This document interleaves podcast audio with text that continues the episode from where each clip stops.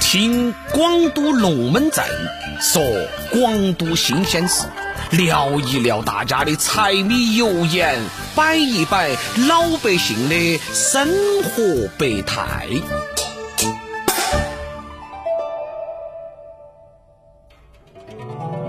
今天呢，再给大家摆两个小故事。之前说到的第一个故事呢，蹭空调。祥子社开了一家甜品店，店铺没得好大，就几张桌子。但是呢，因为这个地段好啊，生意呢还算红火。但是呢，最近祥子啊遇到了一件烦心事了。正值酷暑，一个老头儿呢，天天到店后头来蹭空调，一坐就是一整天。但是呢，祥子咋个也赶不走。那个老头儿振振有词的说：“你不能赶我走噻，我付了钱，有权慢慢的消费。”祥子听了也没得办法，只好无奈的呢就走开了。这之后呢，老头依然是我行我素。店员方阿姨呢见状，便小声的对他说：“老板，我有办法，哎，让我告一盘吧。”祥子想了一下，就答应了。只见方阿姨呢端到茶，走到老头的旁边，笑了笑，坐了下去。老头瞪了他一眼，转身呐换了一张桌子。但是呢，方阿姨呢也就跟了过去哦，寸步不离。就这样子过了三天，这天呢，老头儿刚进店，还没有坐下来，手机就响了。他一听，脸色突变，匆匆的离开。一整天呐，这个老头儿呢也都没有出现过。方阿姨一拍手掌，哎，对了，祥子不解，咋回事呢？方阿姨说。我打听到呢，老头儿住在附近，他老婆呢是个醋坛子，就故意呢坐在他旁边。你想，他老婆晓得了，哎，会不会让他再来嘛？祥子呢竖起了拇指，夸道：“高手，高手啊！”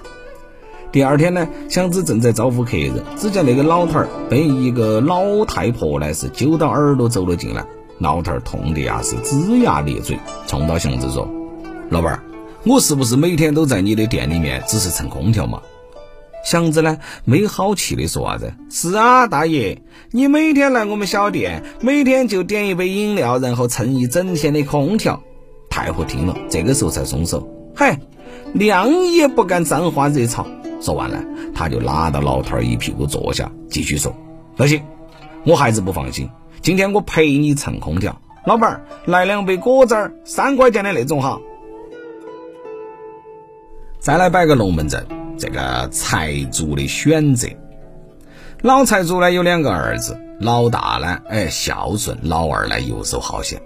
老财主得了重病啊，是整天的躺在床上起来不倒。只有老大呢是毫无怨言的照顾他，老二呢却啥子忙呢也不帮，整天呢还骂骂咧咧的哈，恨不得呢他早点死。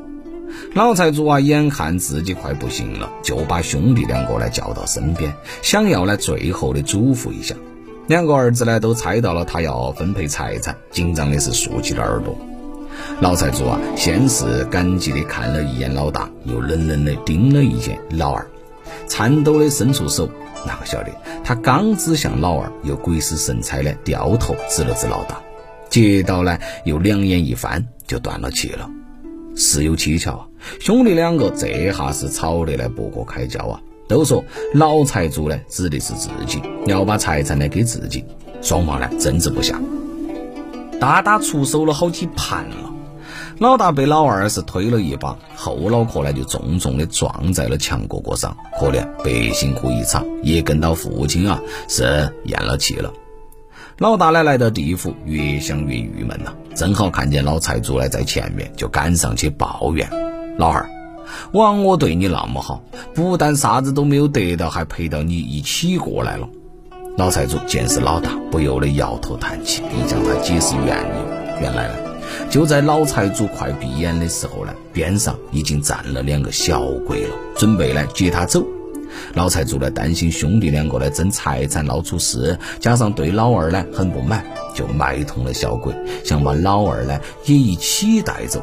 他告诉小鬼，自己的手指向谁就带谁走。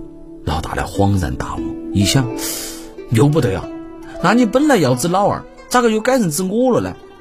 老财主跺了脚，说了一句：“怪我。”啊。”当时糊涂了，刚要去治老二，想到啊来了阴曹地府，你看嘛，他一来了，还是要给我气受，我还是要受他的气。就呢，心不甘情不愿，两个儿子一比较了，哎呀，我还是想的是选你更好嘛。今天的两个龙门阵呢，到这儿就摆完了。下盘呢，我们接到来摆。